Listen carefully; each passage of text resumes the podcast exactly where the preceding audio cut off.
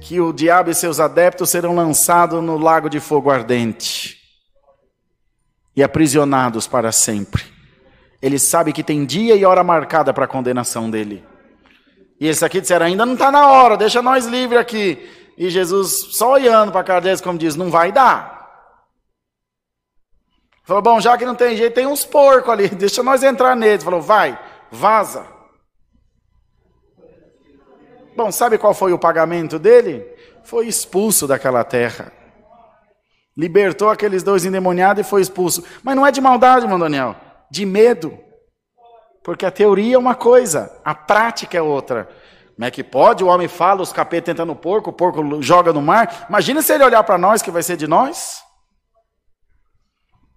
Quando a víbora grudou na mão de Paulo e ele pôs ela no fogo e ela queimou, em vez de dar glória a Deus, o povo falou: Esse homem é macumbeiro, como é que pode a cobra não matar ele? Irmão, que seja aguçado o teu sentido de fé.